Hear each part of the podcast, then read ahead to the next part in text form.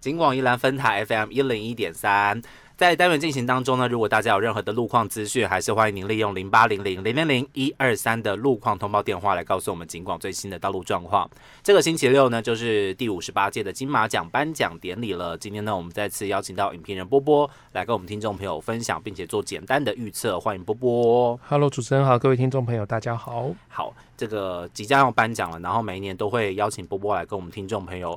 分享一下这个我可能我们心目中的得奖名单啦。哈，对就如果我是评审的话，我会投给谁？当然，我们要去猜一下评审会投给谁，这样子。所以我们会先看一下评审的组成。哎、你真的每年都会去看评审组成，然后再来猜吗？哦，没有，我跟你讲，评审团这件事情啊，因为金马奖这几年很爱卖关子。他不是怕评审被那个 吗？其实我在评审公布之前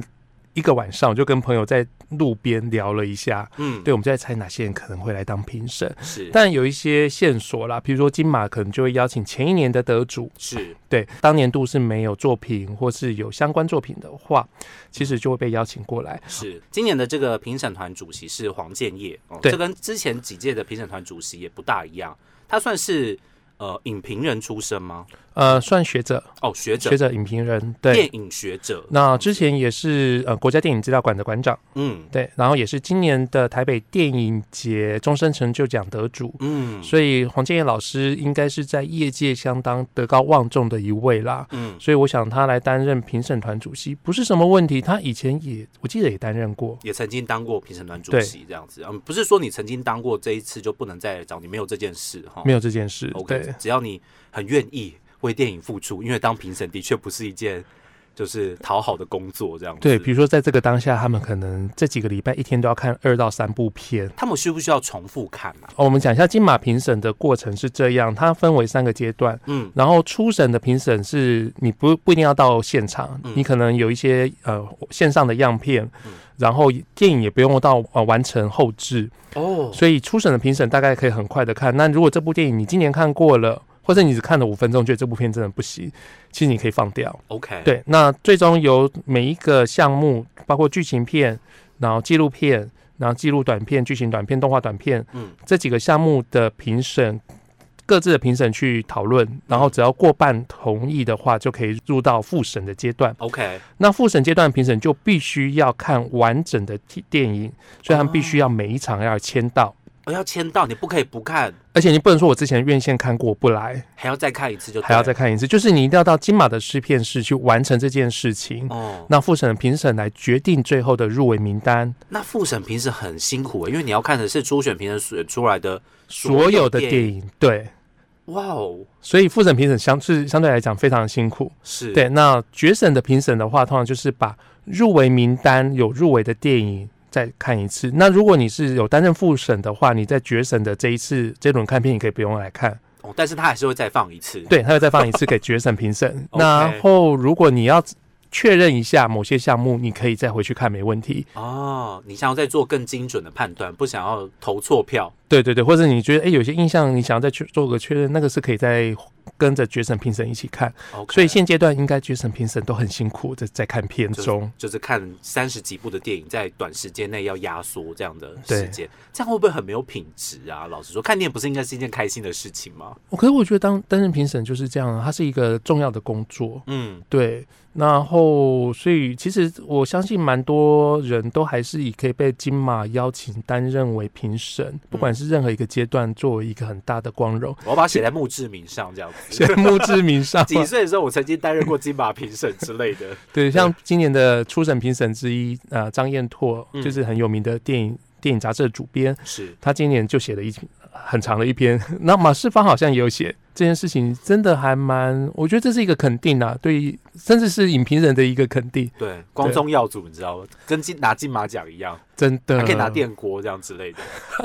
好，OK。那今年的这个入围名单呢，其实我跟波波相加起来的话，其实也看了应该有九成的入围名单了。毕竟有些片我不敢看，互相重叠之后，大约有个九成的名单。那呃，影展的部分当然也都已经呃播放的差不多了，哈、播放完毕了。那呃，有些电影也即将在金马奖之后上映，所以大家还是可以透过这些入围名单去搜寻一下，哎，今年评审的品味到底是如何，他们喜欢哪一个类型的电影，这样子去寻找一下自己喜欢的那几部。这样，今年我们针对这个入围名单的部分，波波有没有想针对哪几个项目先跟大家做分享呢？其实今年其实一开始我们就有提过，今年的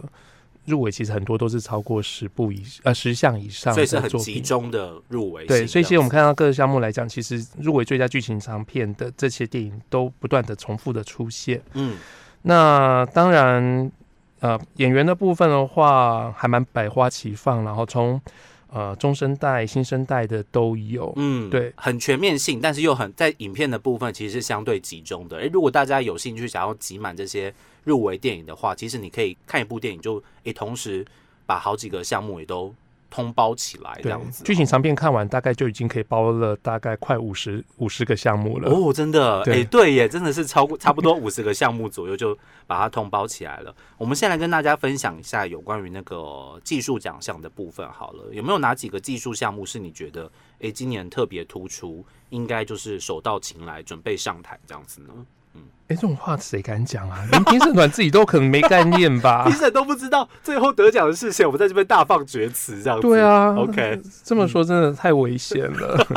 你有没有什么比较喜欢的吗？觉得说这个没得真是太可惜，其他人在搞什么鬼之类的。 好，呃，其实我觉得今年台湾电影突出的应该就是技术奖，其实相对来讲成熟很多啦。嗯我自己觉得月老的一些美术、美嗯，术和视觉效果方面，呃，不要说不尴尬了，我觉得甚至是好看的。是对 OK。所以在月老的美术设计奖的部分，对，美术还有视觉效果，我觉得这两项其实应该还算蛮稳的。嗯，对，当然在其他技术部分的话，配乐配乐我比较没有特别的概念、欸。可是主持人对主题曲有没有什么想法？我我是非常希希望月老可以得奖，就是如果真的要我投票的话，我会投给月老。可是我不觉得月老最后有办法就是站上颁奖台了。老实说，因为在主题曲的部分，评审都比喜欢比较不是这么 K，什么就是你在 KTV 如果有进到排行榜前十名的话，你就不要太笑，想会有那个 金马奖的最佳主题曲之类的。所以我觉得这真的是就拍供哎、对，对，那呃，的确，原创歌曲的部分的话，其实蛮重视的，就是这首歌在这部电影当中有没有串起整个故事的能力。嗯，所以那一年，我记得呃，《谁先爱上他》的主题曲《巴厘岛》， 它或许不是最好听的，或是你会想要去在 KTV 唱的歌。是。可是，它的确是你电影看完之后你挥之不去的旋律。当年我也我也我有被吓到，可是的确回头想起来，其实这部一你看完电影就会哼啦。他非常洗脑，没有错，非常洗脑啊嗯！但是这个就是电影歌曲它要有的角色啊，嗯它洗脑到你能够哼，然后你可以想起故事，嗯，对，所以这是很重要的一个特质。我主持人有点伤心到不知道该怎么主持下去。 好，所以原创歌曲的部分，当然呃，每一届的评审有他不同的角度，但我想这个项目可能是，诶，如果你没有看完全部的电影的话，这个项目应该是可进性比较高哈，因为你只要你可以听完所有的歌，对，你可以听完所有的歌，大概半个小时的时间，哦，你就可以，嗯，每个人都有自己的喜好嘛，哦哈，所以这个也很难说。那评审又会用怎么样的角度？搞不好他就是觉得这首歌好听，就跟我一样之类的，把票投给他了也不一定。我自己是希望维里安的如果可以可以得奖了，这样，嗯今年我觉得其实呃，从在入围名单上面，那我们看那个呃文天祥老师在会后的记呃记者会后的一些访访问的部分，其实我觉得有一些端倪可以作为一个我嗯，们来预测的一个呃一个方向。好，那首先第一个的话，我觉得今年的评审团还蛮重视演员过去的成绩。哦哦，我记得听到文天祥老师讲到不止一次的跟过去的成呃表演比较起来怎么样，嗯，包括像柯震东，他也提到了他以前的演出，这次蛮大的不同，或者是没有入围的，譬如说像那个李康生在《鳄鱼》里面也提到跟他以前的表演不太一样，是，所以我觉得这次的评审因为组成蛮多是台湾的电影圈的人，嗯对，所以可能对这些演员来讲，相对熟悉度高，可能嗯是过去的同事，也有可能有合作过。哦，，对，所以我觉得我们可能不单纯只能想说这部片里面的表现如何，嗯可能还是可以让如果进步很多，进步幅度是够大的，嗯，或许是一个可能得奖的关键。哦，所以进步幅度大，可能是这一次评审的一个重点项目。对，我觉得这些看起来是这样子。 OK，好，所以对，大家可能有时候也分不太清楚，什么是进步幅度大，什么是这次表现好。因为有些人他演戏就是永远可以在九十分以上，刘哎冠廷吗？对。然后有些人呢，他可能这次演到了八十五分，但他可能之前只有五十五分，所以他进步幅度可能就有三十分以上之多。这样，魏如萱，这都不是我说的哦，都不是我不说过魏的哦如。萱没入围，她不过她来唱歌。 OK，魏如萱会唱歌这件事情也让我蛮期待，她到底会唱的怎么样？因为金马奖的那个真的是有个魔咒在那边哦，要唱的很稳很棒，毕竟很多人都跌了一跤这样子哦，所以希望她努力加油。我希望看到的是很好的表演啦。这是金马奖好看的地方啊！嗯， 好看在哪里？好看在叠跤吗？ 真的叠了一跤这样子，好啦，好，所以这个在演员奖项的部分可能会有这一层部分的考虑。那我们就直接先从演员来说好了。今年入围的最佳新演员呢，有五位，分别是艾怡良、林剧、李牧、方玉婷跟潘刚大。艾怡良所演的呢，就是一个嗯单恋，但是却没有办法完成自己心愿的一个女生。那林剧演的是一个跟自己儿子家庭关系并不是这么理想的中年老爸爸，对， 中年还老爸爸，真不好意思哦。然后呃，李牧的角色我觉得比较难以定义一点，因为他的角色的层次和多样性比较多，他就是在呃每个人青春期可能会遇到的问题都在他身上一次爆发出来了这样子啊、哦。那方玉婷所饰演的美国女孩就是这个电影的片名，就是一个从台湾移民到美国，却因故要回到台湾接受面对家庭问题的女生。那潘刚大，潘刚大这个也比较难，嗯， 比较难去形容哦，因为如果没有看电影的话，你可能很难去理解潘刚大这个角色，他好像是剧情里面的一个一个雷， 所以我好像也不能说的太明白这样 子。对，那最佳新演员的部分，波波我们有什么想法呢？好，新演员的部分的话，这五位其实我我自己最后的话可能会放在二选一，嗯，对，一个是李牧的《青春试恋》，是或者是方玉婷的《美国女孩》。 OK，对，那方玉婷的《美国女孩》当然也会牵连到最佳女主角的结果。嗯，对那过去拿到新演员跟女主角的不是没有啦，是，对，就是秦海璐当年的《榴莲飘飘》。嗯，对，那不是好久以前了。就是二十年前，那不过呃，稍微有点不一样的地方是，秦海璐已那时候已经是科班出身，科班出身是一个正式的演员了，嗯可是方玉婷还是一个比较青春期，我们对于她未来还会不会继续演戏嗯，这件事情，可以可能还在观望或是可以期待的。是，那李木蛋在《青春试恋》当中，众演员的的表演当中，我觉得他完全没被吃掉。嗯，然后从一开始，我觉得他就是一个核心的人物，是，从他辐射出去，跟每个角色都有一些的牵连。嗯，对，那我觉得他在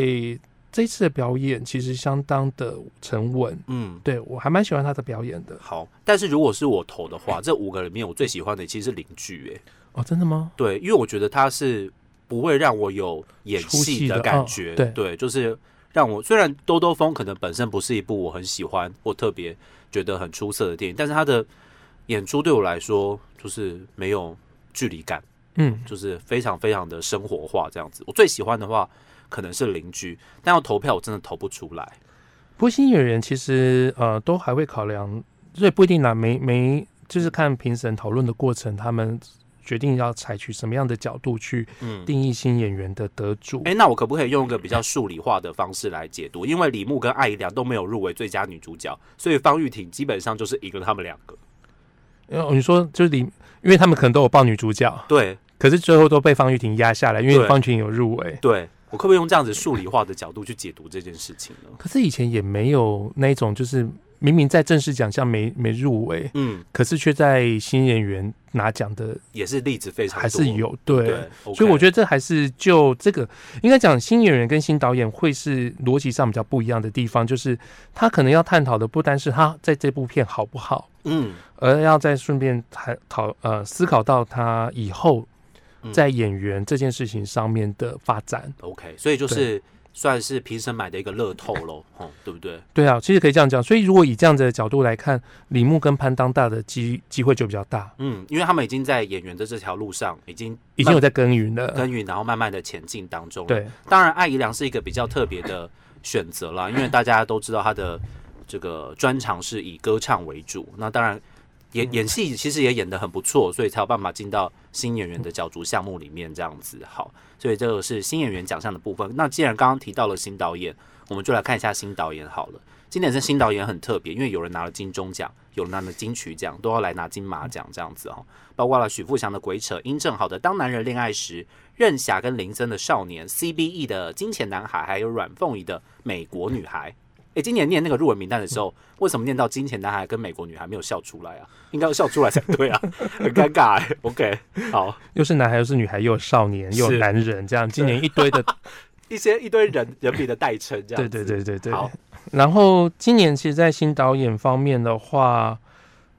我觉得基本上就是呃一样有二选一了吧，嗯，没有什么好犹豫的地方了。预测会是美国女孩或者是少年， OK，当然美国女孩的成绩毋庸置疑啦，大概也是直指今年的最佳剧情长片的这个项目。是对，所以给一个有剧情长片的一个实力的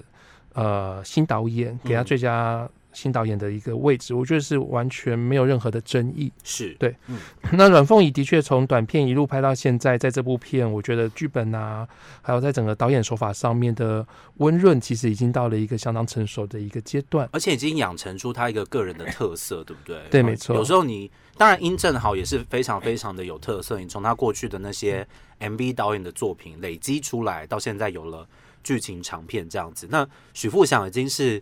电视剧拿奖拿到手软，哦，十六个夏天啊、没有名字的甜点店等等的，都是很脍炙人口的戏这样子。不过这次选择了一个比较特别的喜剧的对喜剧的方方式，式来呈现这样子，嗯。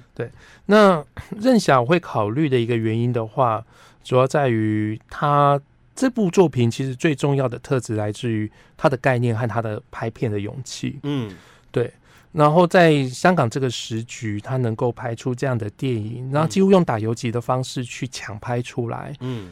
可能成绩上面没那么细致，是有很多的明显的缺陷。嗯可是他的一个概念和这或许可以提点给香港现在还想要拍片的人，那过不了一些审查制度的人的一个方向。 ，OK。所以其实，在新导演跟新演员的这两个奖项上面，其实鼓励的成分或多或少还是有加了一点点分数嘛，对不对？哦，可能不是像我们一般的那种单纯的选择最好的这件事情，鼓励其实是一个很重要的推进点，这样子。嗯，OK。好，所以这个是新导演关于波波的预测。不过许富祥，你知道，因为鬼扯今年入围八项，反而比那个美国女孩还要多一项，你知道吗？所以这个战局真的是有点诡谲，不过就老是鬼者可以在技术奖上面加油一下 喽。好哦好讨厌的加油哦，不知道为什么好。因 OK 为我我自己如果放的话，我我第三会放《当男人恋爱时》的殷 OK 正豪。 OK，对，我觉得他的影像是成熟度非常高，嗯就他这个人的风格已经是定了。是，对，当然他要转换风格，我们也是不反对这样子。但不反对啊。好，所以这是新演员跟新导演的部分，剧本的部分呢？诶，波波已经看过那个《高山上的热气球》了吗？哎，没有耶，高山上的热气球》看到的影评也是还不错。一片好评、还不诶错我有对点吃惊这样子。然后当听说本来是要在电视上放映的，后来电视有抽掉了。嗯对，所以其实你除了在影展以外，这也还没机会看到。 ，OK，对好，这个是最佳原著剧本的入围哦，柯淑清的《高山上的热气球》，周梦红、张耀升的《瀑布》，还有《美国女孩》、《该死的阿修罗》和《鬼童你嗯住》，基本上是五部完全类型，就是差异非常大的电影这样子。嗯对然后，呃，今年我觉得这个奖项应该也还蛮直接的，嗯，应该就是《美国女孩》。啊真的哦，我觉得他的剧本就是我们上一集有提到嘛，嗯就是一个很讨人厌的，就是一直一直喊着自己快要死掉的妈妈，嗯对，然后再照顾到她身边所有角色有的反应。嗯，可是这些角色又可以凝结在一起，成为一种家庭中的一个力量。我觉得他的功力，而且像上次主持人说的，他讲了很多人话。是对，那这是另外一部哦入围一直不说人话的 电影可能会有的问题，这样。 OK，好对，，他老把它实说解我决掉 了。老实说，我不知道你说的是哪一部啦。那呃，如果我自己要给的话，唉好难给哦，因为光就剧本，我们不要论电影来说，就剧本而言，我没有看过《鬼童你猪》了，大家都知道。嗯如果我长期在听的话，他怕鬼。其他四部我都觉得可以耶。其实我不开会始阿修罗在概念上不错，对啊，他最后还来一个翻转，让你觉得说，如果事情当初一一个呃一个关键点嗯，做了不同的决定的时候，其实整个局面就不一样了。对所啊以我，觉得他概念是好的。因为周梦红和娄艺安都是那种好像电影里面没死人，不是他们的电影的那种人啊。对，所以他们这次的，我觉得就是有在剧本上面，我觉得也是有不一样的尝试不一样的手法改，变跟翻对转。对然后，《高山上的热气球》是一个三十年前得奖的电影剧本，啊一九对九零年得奖电影剧本，然后拿回来重拍，我也不觉得它尴尬。说到很喜欢，可能也不至于，但不觉得它尴尬这样子。所以好难给哦，四部谁得我都 OK 啦，《鬼童你住》我也也 OK，只是我没看过而已。这样子好，那改编剧本的部分呢？改编剧本的话，今年就有呃《气魂》，嗯还有《鬼扯》，然后还有钱翔导演的《修行》，嗯，然后还有香港的代表就是《浊水漂流》，是还有九把刀的改编，他自己小说改编《月老》。嗯，然后有些是改编自电影，然后有对些是改编自小说，还有改编自自己的论文，这对这太特别了 哈。OK，所以写论文的话，可以先写完论文，还可以先写，然后然后再之后可以就入围拍电改影呃吗拍电影变成改编剧本这样子。 OK，好，所以那在这个奖项的部分，波波有什么想法呢？哇，这个奖项真的就难了，很难吗？我觉得蛮难的耶。那我现在说好了，好，我自己很喜欢《修行》的原著小说，好，我也很喜欢《修行》的电视剧版本，但好，是我觉得《修行》它拍出了另外一个不同的角度跟故事，在剧本的部分啦，哈，剧本的部分它就是从另外一个角度切入了一个跟这个小说完全不一样的走向跟结局，这样会爆雷啊。好，然后看吧，你叹气了。好难 选，好难选。嗯、我还是会把它跟最佳剧情长片会扣在一起了。嗯，如果是我的话，是。所以就这个方向来说的话，就是鬼扯也没戏这样子。我觉得鬼扯机会比较不大，嗯然后我会比较看好应该是浊水漂流。 ，OK，或者是气魂，嗯最终我还是会选择《浊水漂流》，因为《浊水漂流》已经是我最佳剧情片的二择一的最后决定。嗯然后跟原著剧本如果是《美国女孩》这样放在一起的话，就是金马奖颁奖一定会先颁剧本，最后才是剧情长片。对，然后可能一个是《浊水漂流》，一个是《美国女孩》，嗯，所以最后你还是猜不到最佳剧情长片是谁。哦，所以这算是一个比较铺这铺梗嘛，就前面先铺梗，就是剧本上面我觉得这两部都不错，是然后刚好就是抓一个悬念这样子，对抓一个对不对悬念对 OK，好，所以波波会选择浊水漂流。我老实说，我真的选不出来，我不觉得哪一部特别差，我不觉得，我真的不觉得哪一人部特真好哎、哎、老实说，我真的不觉得哪一部特别差、哎虽然有时候有些电影真的是不好看，但是不觉得哪一部我特别难看，真的是这样越。南看都没入围啊。说的也是哈，对不对我不真的不觉得哪一部不好看，我今年就这样，今年就是都在水准之上，对就是七十分起跳，你不会觉得哪一个会让你就是跌跤哎、 那种感觉这样子。有了还是有叠加的。好，所以今天呢，先针对这个呃几个比较重点的奖项来跟听众朋友做分享，稍待会儿再请波波来跟我们分享大家比较关心的有关于在男女主配角、还有导演以及剧情片的部分。